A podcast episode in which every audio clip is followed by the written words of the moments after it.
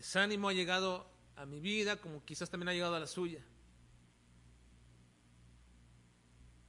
Y cuando ese desánimo llega a arraigarse en nosotros y no logramos arreglarlo, las consecuencias son lamentables. En su definición más sencilla de desánimo, en su etimología más sencilla, desánimo significa quitar el alma o el aliento. Desánimo es quitar el alma o el aliento. Y hay muchas causas por las cuales caemos en desánimo. Pero definitivamente el desánimo es un proceso emocional y espiritual. Que es tan complicado de quitarlo. Es tan complicado de quitarlo. Todo comienza en un proceso tan complicado donde observamos, donde comenzamos a criticar, donde no nos parece, donde nos enojamos, nos frustramos, de pronto no hay arreglo a todas estas cosas o no se puede solucionar y de ahí comenzamos entonces a un proceso en nuestra vida donde de pronto vamos a desanimarnos y ya no haremos aquello que estábamos haciendo. Pero es tan complicado este proceso que cuando le contamos a alguien nuestras causas de desánimo, normalmente casi siempre la gente nos dará la razón. Casi siempre. Claro, nos animarán a no desanimarnos, pero nos darán la razón del por qué estamos desanimados. Porque casi todo el mundo, cuando le contamos esto, nos sentimos victimizados. Y cuando estamos victimizados, contamos siempre a la luz de lo que nosotros percibimos y sentimos. Y entonces siempre habrá gente que nos dé razón en todo esto. Pero hermanos, si no arreglamos, si no arreglamos el primer asunto que es espiritual en nuestras vidas, el desánimo va a continuar, nos va a tomar en un decaimiento emocional, seguirá su proceso y siempre, lamentablemente, lamentablemente, nos hará desistir. No solamente parará nuestro crecimiento espiritual, no solamente parará ese momento de crecer, de aumentar, sino que de pronto nos hará ya olvidarlo, dejarlo, desecharlo. Es, es muy triste y lamentable ver, como dice el apóstol Pablo hablándole a una iglesia, vosotros corríais bien. Corríais bien, avanzabas bien. ¿Quién los estorbó?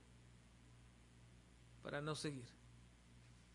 Es lamentable ver, hermanos, a creyentes que van avanzando, que cada vez van tomando más responsabilidad en su vida espiritual, en su comunión con Dios y también en el desarrollo de la iglesia, en la comunidad de creyentes, tomando ministerios o poniendo en práctica sus dones espirituales y de pronto ver que todo eso no solamente se detiene, sino que lo dejan, lo olvidan y decaen. Así que entonces, si no arreglamos el primer asunto importante en nuestras vidas, que es lo espiritual, no podremos parar el desánimo. Sin tratar, hermanos, de dar un consejo en esta mañana, ni palabras de aliento, ni de superación, para decirle no te desanimes, porque normalmente ese es el punto que siempre tratamos con la gente. Usted no se desanime, eh, póngale todas las ganas, haga todo el esfuerzo, pero eso no ayuda absolutamente a nadie. El problema de fondo de toda persona es espiritual. Como he dicho, es tan complicado el poder parar todo esto, que si no primeramente reconocemos que tenemos un problema espiritual, que yo he dejado de leer la Biblia, he dejado de tener comunión con Dios y por tanto todo lo demás que yo haga está bajo una base incorrecta. Mis pensamientos, mis acciones, mis actitudes han sido porque he dejado o porque tengo un problema de índole espiritual.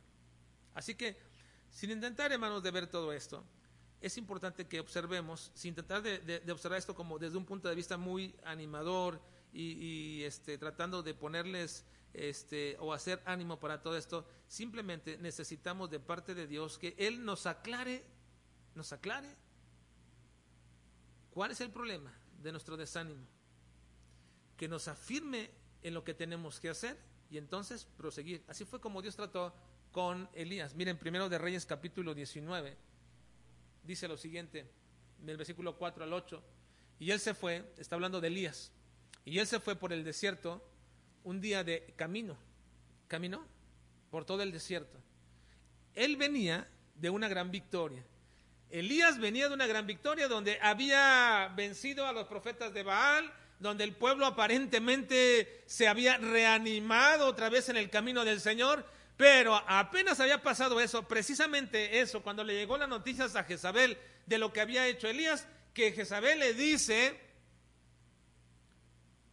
así me hagan los dioses y aún me añadan, si mañana tú no estás como uno de estos profetas que había matado Elías.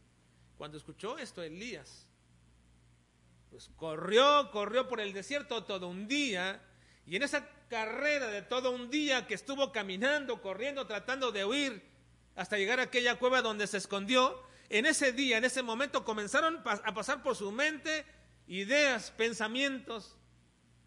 ¿Cómo es posible? Bueno, me estoy imaginando lo que pudo pasar porque ese es un proceso mental en su corazón y de ánimo, porque Elías comenzó a decir, ¿cómo es posible que nadie pueda parar a esta mujer? Que nadie pueda valorar todo lo que he hecho, cómo me enfrenté, qué fue lo que hice, cómo me he mantenido en todo este tiempo, todas las acciones que he llevado a cabo. Probablemente todos esos pensamientos surgieron en la mente de Elías que llegó el momento en que se desanimó, quitó todo el aliento. Vean, dice, y él se fue por el desierto un día de camino y vino y se sentó debajo de un enebro y deseando morirse, dijo, basta ya, oh Jehová, quítame la vida, pues no soy mejor que mis padres. Y echándose debajo del enebro, se quedó dormido. Vi aquí, luego un ángel le tocó y le dijo, levántate, come. Entonces él miró y aquí a su cabecera una torta cocida sobre las ascuas y una vasija de agua y comió y bebió y volvió a dormirse. Y volviendo el ángel de Jehová la segunda vez le tocó diciendo, levántate, come, porque largo camino te resta. Se levantó pues y comió y bebió y fortalecido con aquella comida, caminó 40 días y 40 noches hasta Oreb, el monte de Dios. Vean, había bastado un solo día para caer en un desánimo al punto de la muerte. El proceso de pronto eh, del desánimo es tan grande, tan duro, tan, tan, tan este, radical en la vida de una persona que basta solamente una acción o un momento para que te desanimes totalmente al punto de que Elías quería morirse. Pero cuando viene la acción de parte de Dios que le dice, levántate, porque el largo camino te resta, donde Dios le está diciendo a Elías, Elías, todo no ha culminado aquí, mi plan contigo no ha terminado, aunque tú pienses que sí, no ha culminado. Yo tengo un plan contigo donde tienes que hacer todavía muchas más cosas. Y Elías, por donde vienes este camino, lo que has hecho es exactamente lo que yo quería que hicieras. Así que vas por buen camino, no importa que las circunstancias alrededor te digan que no está bien o que todo va mal, no importa, estás haciendo lo que yo quería que hicieras y todavía falta que hagas más cosas.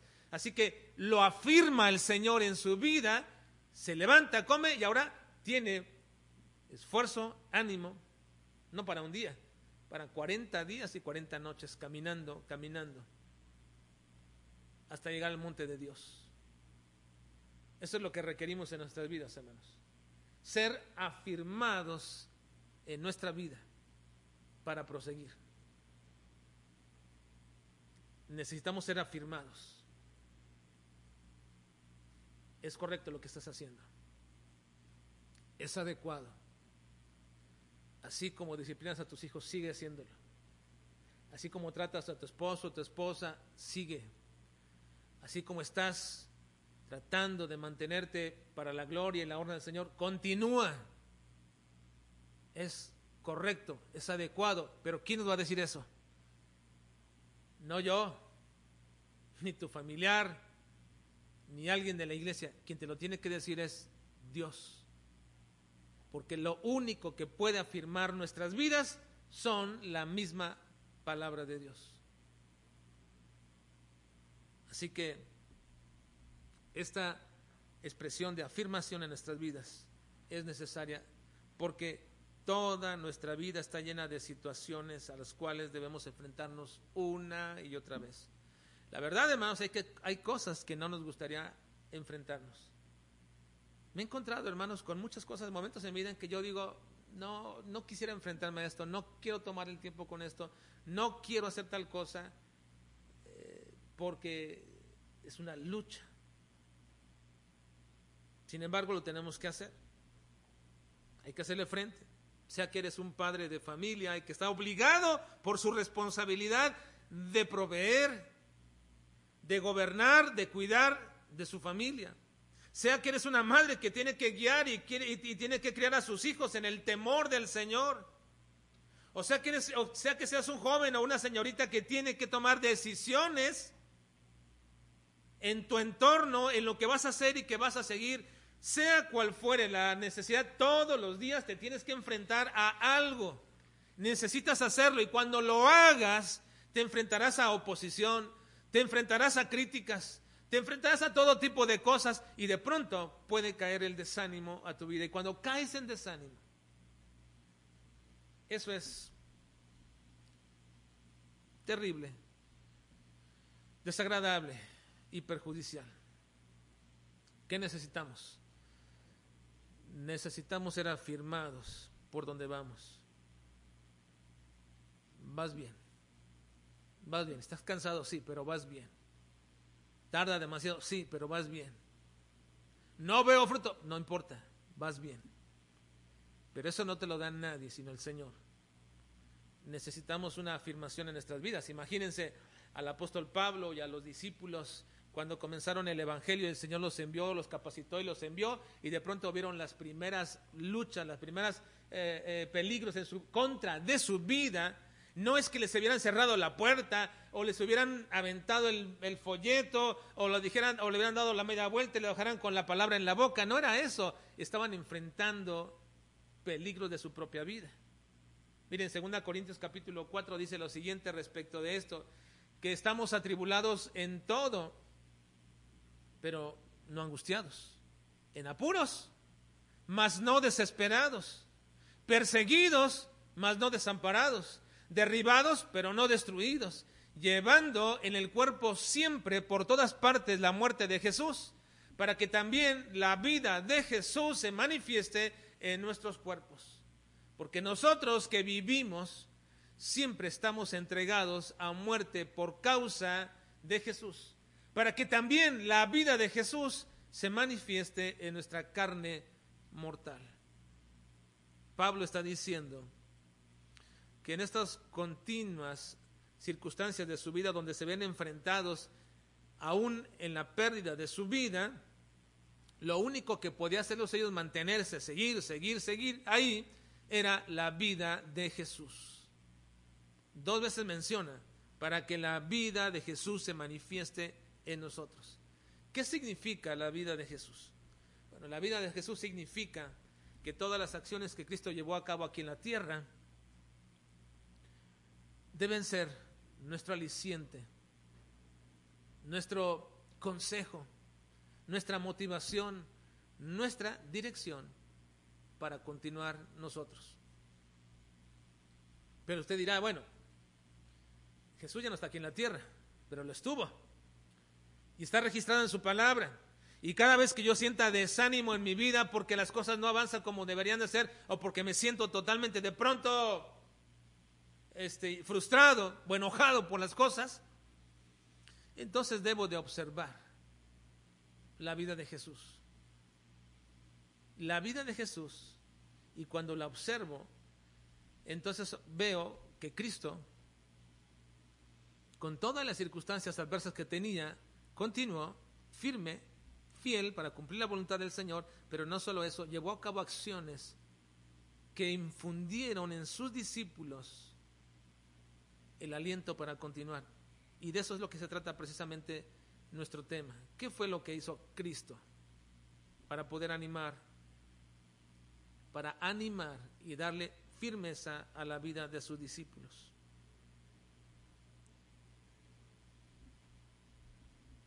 Después de todo esto, dice el versículo 1, vean por favor, después de esto,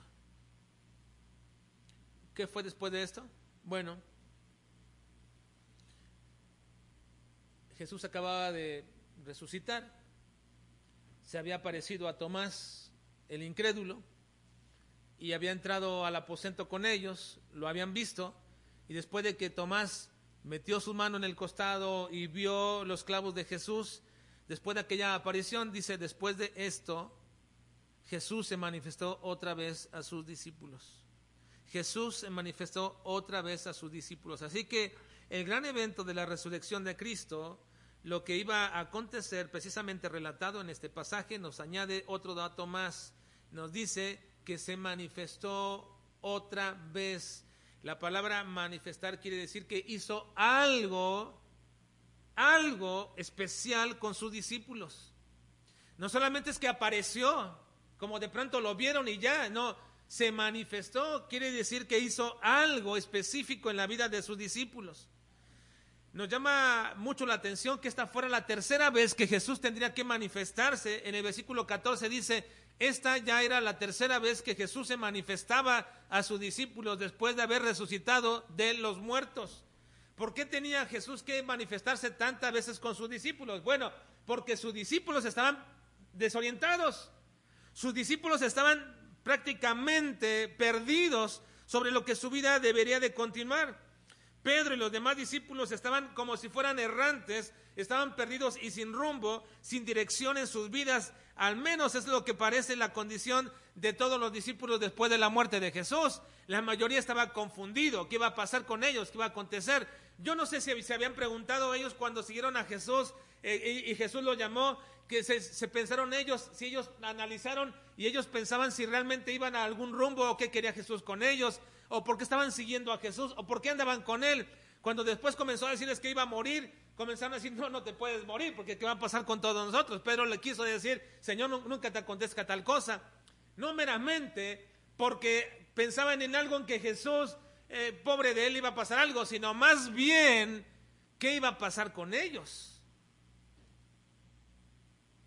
No sé si te has puesto a pensar, hermana, ¿qué va a pasar con tu vida si tu esposo fallece. ¿Has pensado en eso? No, no nos podemos a pensar eso, ¿verdad? O viceversa. Varón, ¿qué va a pasar si tu esposa fallece? No te pones a pensar eso. Y cuando te pones a pensar, le dice la esposa, no, no te puedes morir. ¿Por qué? Porque pobre de ti, no, pobre de mí. ¿Qué voy a hacer con estos hijos? ¿Qué voy a hacer con aquello, con lo otro? Eso es quizás lo que pensamos. Y yo pienso que los discípulos decían al Señor, no te puedes morir, Señor, porque ¿qué va a pasar con nuestras vidas? Pero Jesús murió. ¿Y cuál era la actitud de estos discípulos? Estaban perdidos. ¿Qué vamos a hacer ahora? Mire lo que dice Lucas 24. Y aquí dos de ellos iban al mismo día en una aldea llamada Emaús, que estaba a 60 estadios de Jerusalén, e iban hablando entre sí de todas aquellas cosas que habían acontecido. Sucedió que mientras hablaban y discutían entre sí, Jesús mismo se acercó y caminaba con ellos, mas los ojos de ellos estaban velados para que no le conociesen. Y les dijo, ¿qué pláticas son estas que tenéis entre vosotros mientras camináis? ¿Y por qué estáis tristes? Respondiendo uno de ellos, que se llamaba Cleofas, le dijo, ¿eres tú el único forastero en Jerusalén que no ha sabido las cosas que en ella han acontecido en estos días? Entonces él les dijo, ¿qué cosas? Y ellos le dijeron, de Jesús Nazareno, que fue un varón profeta, poderoso en obra y en palabra delante de Dios y de todo el pueblo, y cómo le entregaron los principales sacerdotes y nuestros gobernantes a sentencia de muerte y le crucificaron. Pero nosotros esperábamos que Él era el que había de redimir a Israel. Y ahora Además de todo esto, hace ya tres, el tercer día que esto ha acontecido. Esa es la actitud de todos los discípulos. Pensábamos, esperábamos y nada de esto aconteció, pasó, sucedió. ¿Qué vamos a hacer ahora? Estaban perdidos los discípulos. Y por eso vemos ahora que Pedro y los demás discípulos que estaban ahí estaban en un lugar donde no deberían estar. Vean el versículo 2 y 3. Estaban juntos Simón Pedro, Tomás, llamado el Dídimo, Natanael, el de Caná de Galilea, los hijos de Zebedeo y otros dos de sus discípulos. Simón Pedro les dijo, voy a pescar. Ellos le dijeron, vamos nosotros también contigo. Fueron y entraron en una barca y aquella noche no pescaron nada. ¿Qué estaban haciendo Pedro y los discípulos ahí, hermanos? ¿Qué estaban haciendo ahí? Si la muerte de Jesús había sido en Jerusalén, si ellos estaban en el aposento y Jesús se manifestó a ellos una semana y la segunda semana otra vez se manifestó a ellos, ¿y por qué ahora los encontramos a todos ellos junto al mar de Tiberias? ¿Qué estaban haciendo en el mar de Tiberias estos discípulos? Bueno, todos ellos eran pescadores. Así que perdidos, sin rumbo, sin saber qué hacer, lo único que les vino a la mente fue volver donde ellos pudieran tener un momento, uh, como dicen algunos, tocar base, volver a sus antiguos orígenes, volver a los, donde estaban, porque ya no sabemos qué va a pasar. ¿Qué hago? Pues me voy donde, donde vine, a lo que hacía. Finalmente, cuando alguien pierde el rumbo, la única manera en que lo puede encontrar es volver a esa parte de donde comenzó. Es lo que algunos hacen. Y en esta parte, hermanos, estos discípulos han estado con Jesús tres años. Jesús había muerto, Jesús había resucitado, pero ya para ellos no cambiaba absolutamente nada. Al parecer no cambiaba nada de esto en sus vidas. Ellos ya habían perdido el rumbo, la dirección del para qué Dios los quería, para qué el Señor los quería. Así que entonces lo único que les, lo único que ellos pudieron en este momento establecer en su vida es decir, bueno, hagamos lo que antes hacíamos. Y Pedro dice, voy a pescar. Pues esa era una acción natural. Si estaban en el mar, ellos eran pescadores. Pero si uno lee bien esta historia y uno puede alcanzar a ver en esta historia todo ello, vemos que precisamente estos discípulos volvieron a lo que antes iban a hacer. Volvieron al mar, a la región del mar y volvieron a pescar. La razón es que parece que ellos ya no saben a dónde ir y lo único que tienen que hacer es volver a su antiguo oficio. Porque aunque habían visto a Jesús dos veces ya, y lo más lógico es que estuvieran todavía unidos esperando cuál era la dirección que el Señor les iba a dar, ellos después de algunas semanas dijeron, bueno, estamos aquí todos hacinados dentro de una dentro de un cuarto, aquí todos sin hacer absolutamente nada, nadie hace nada, ¿qué vamos a hacer? De pronto Pedro dice, vámonos al mar de Tiberias. Y ahí van algunos de ellos a seguirle. Ya están en el mar de Tiberias, dice Pedro, yo me voy a pescar. Pues vamos contigo. Vamos contigo. Parece que esa fue la resolución de una vida desanimada, perdida, sin rumbo. Y bueno, si todavía están desanimados, imagínense, pescadores experimentados que ahora se ponen a pescar toda la noche y no pescan absolutamente nada. Si estaban desanimados, ahora están peor, peor, porque lo que sabían hacer no les resultaba. No les resultaba. Creo que el Señor permitió que no pescaran nada para que entendieran cuál era su condición. Miren, hermanos, creo que esto también sucede en nuestras vidas, una y otra vez. A veces hemos hecho planes sobre muchas cosas. Tenemos planes sobre ciertas cosas. Vamos a hacer esto, vamos a hacer aquello, planeamos con tiempo, hacemos todo. Y cuando llega el momento, las cosas no resultan. Yo no sé si a ustedes les ha pasado. Pero a mí varias ocasiones me ha sucedido, bastantes veces me ha sucedido, que he planeado y cuando parece que todo está listo y vamos a echar a andar tal cosa y a echar todo eso y, a que funcione, no funciona, no sale como queríamos y comienza, hermanos, un proceso de enojo y de desánimo y de frustración. Porque las cosas no suceden como pensábamos. Y también creo, hermanos, que eso es parte y obra de Dios parte y obra de Dios en nuestras vidas. Para quitarnos de nosotros cualquier indicio de que podemos nosotros por nuestros medios y por nuestra experiencia seguir nuestra vida. A veces el Señor permite que llegue el fracaso a nuestras vidas para hacernos entender que no somos nosotros, sino que es Él el que le da sustento a nuestra vida diaria. Hay gente que piensa que tiene la vida hecha porque tiene una carrera, tiene un trabajo, tiene un oficio, tiene un negocio, alguna cosa y piensa, tiene la vida hecha. Y nos afianzamos en eso y nos confiamos en ello.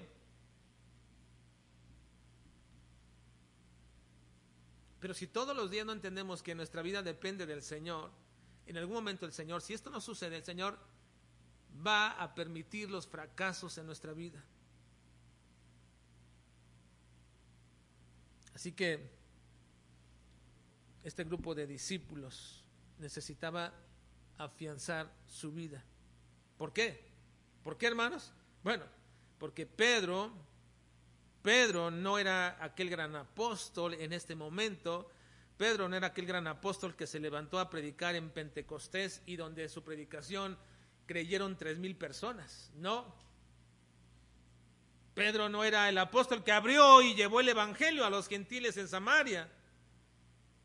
No era ese hombre vehemente que predicaba en el templo y por la casa y por las casas en toda Jerusalén. No, Pedro en ese momento no era eso. Ni Juan ni ningún otro apóstol eran aquellos grandes hombres valerosos que llevaron el Evangelio por todo el mundo conocido a costa de su propia vida. No, en este momento los apóstoles eran hombres cobardes, pusilánimes, perdidos.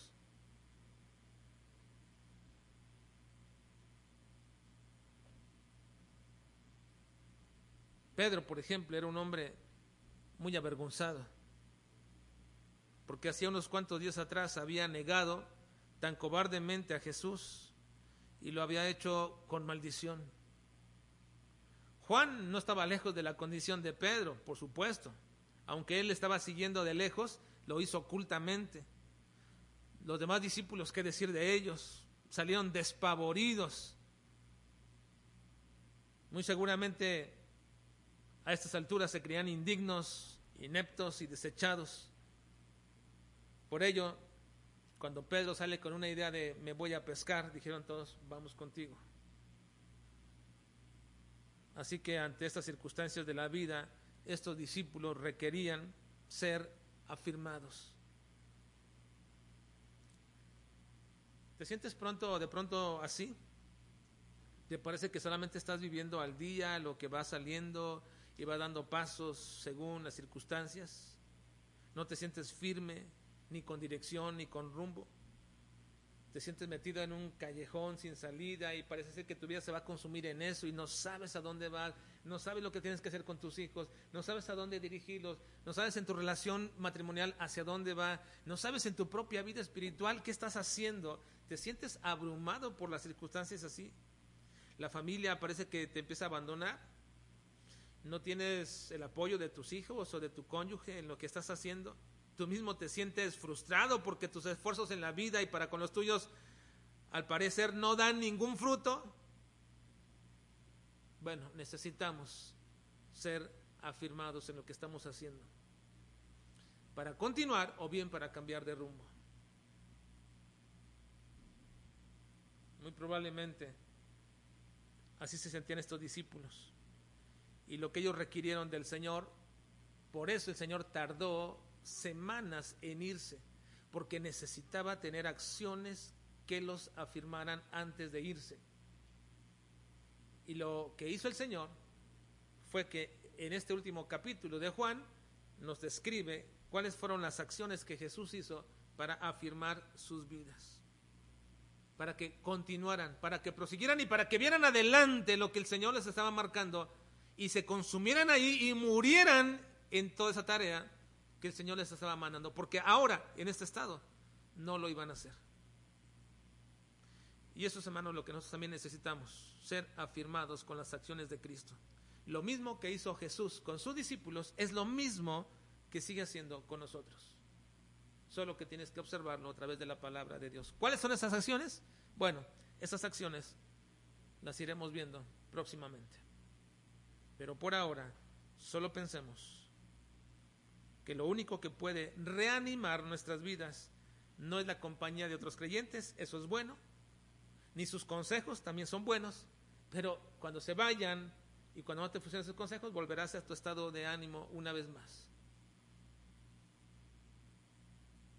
Lo único que puede reanimar nuestras vidas y proseguir y no observar todo aquello que nos hace desanimar y no y detener todas aquellas afluentes de desánimo que no nos dejan seguir, lo único que puede hacer esto en nuestras vidas es precisamente las acciones de Cristo que Él hizo